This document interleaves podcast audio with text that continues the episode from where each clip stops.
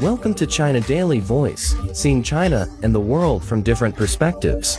Recently, the Ministry of Education, the National Health Commission, and the National Disease Control and Prevention Administration made special arrangements for the 2023 National Postgraduate Entrance Examination team in regard to issues of epidemic prevention and answered questions from journalists.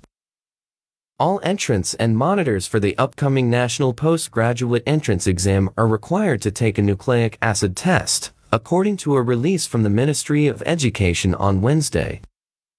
Issued by the Ministry of Education, National Health Commission, and the National Administration of Disease Prevention and Control, the release mandated local authorities to set up separate test centers for participants who test positive and emergency test centers for those with abnormal temperatures and other severe symptoms.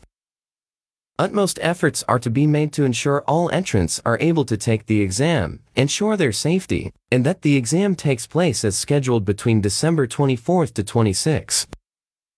Entrants should wear masks before entering test centers and are advised to keep them on during the exam. Each test center will be equipped with masks, hand sanitizer, and at least one medical worker.